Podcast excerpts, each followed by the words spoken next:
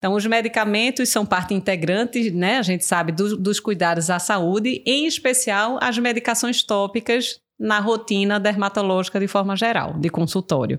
E a gente sabe que existem combinações de drogas e medicações que são frequentemente utilizadas nesse contexto.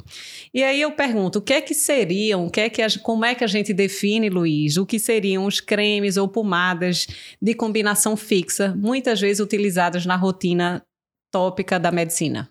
É, de medicações combinadas, a gente tem uso né, não só na dermato, mas a gente tem em todas as áreas da medicina. Desde lá nossos antibióticos, piperacilina com tazobactam, amoxicilina com clavulanato.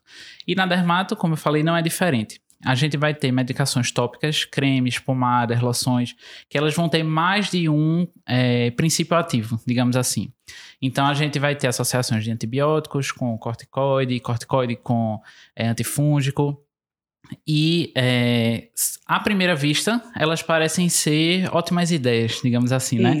Para um desavisado que chega ali na farmácia, a gente olha uma combinação que tem um corticoide, um antifúngico e um antibiótico, e a gente diz: pronto, né? Achei aqui a solução para minha prática eu não sei identificar todas as doenças dermatológicas, mas com isso aqui eu vou resolver isso. a grande maioria. É a sensação de atirar para todo lado, mas isso. a gente sempre fica com aquele cuidado, né? Um é pouco, dois é bom, três, três é pode ser demais.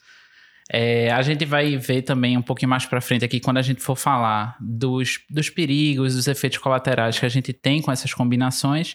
E a gente vai ver também que, na maioria das vezes, elas não são uma ideia tão boa assim. Isso. Porque a gente vai tentar tirar para todo lado, mas a gente vai terminar não acertando o alvo nenhum. Exatamente.